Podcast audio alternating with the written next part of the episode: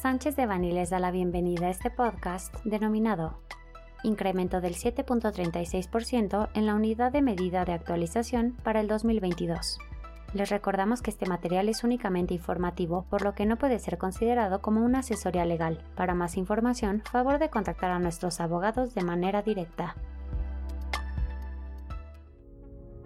El pasado 7 de enero de 2022, el Gobierno federal, a través del Instituto Nacional de Estadística y Geografía, INEGI, anunció el incremento de la unidad de medida y actualización UMA en un 7.36%, lo cual representa pasar de un valor de UMA de los 89.62 pesos mexicanos en 2021 a 96.22 pesos mexicanos en 2022.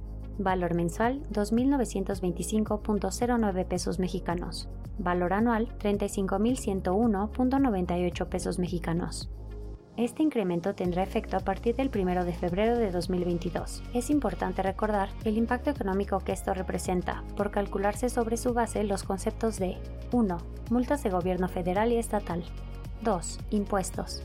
3. Contribuciones de seguridad social. 4. Crédito hipotecario Infonavit y 5. Prestaciones de los trabajadores.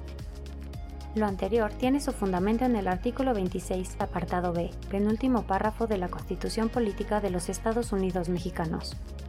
Por último, es importante considerar este aspecto ante la posible imposición de sanciones de cualquiera de las autoridades ante inspecciones y actos de fiscalización que de manera ordinaria o extraordinaria puedan llevar a cabo autoridades como el IMSS, Infonavit y o la Secretaría del Trabajo y Previsión Social.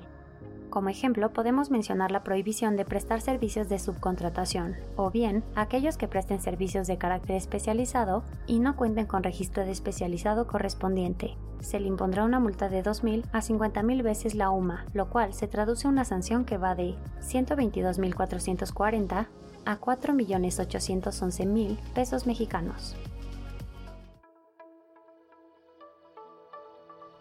Este contenido fue preparado por Alfredo Kopfer Domínguez, Fermín Lecumberricano, Francisco García Lerma y Sebastián Rosales Ortega, miembros del Grupo de Práctica de Laboral, Migratorio y Seguridad Social.